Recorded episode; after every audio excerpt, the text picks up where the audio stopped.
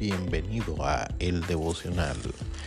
Recuerda el Salmo 118, 23. De parte de Jehová es esto y es cosa maravillosa a nuestros ojos.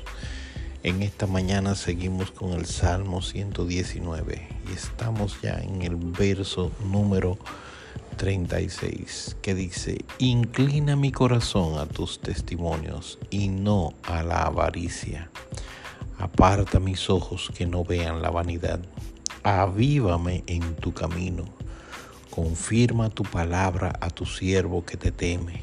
Quita de mí el oprobio que he temido, porque, lo, porque buenos son tus juicios. Y aquí yo he anhelado tus mandamientos. Vivifícame en tu justicia.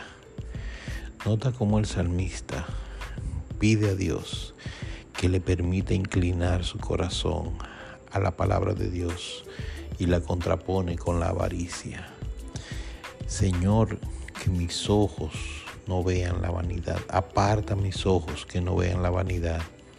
Avívame en tu camino. En el verso 37 dice, avívame en tu camino. Y en el 40 dice, vivifícame en tu justicia. ¿Qué te parece? Confirma tu palabra a tu siervo que te teme que Dios haga eso en tu vida y en la mía. Quita de mí el oprobio que he temido, porque buenos son tus juicios.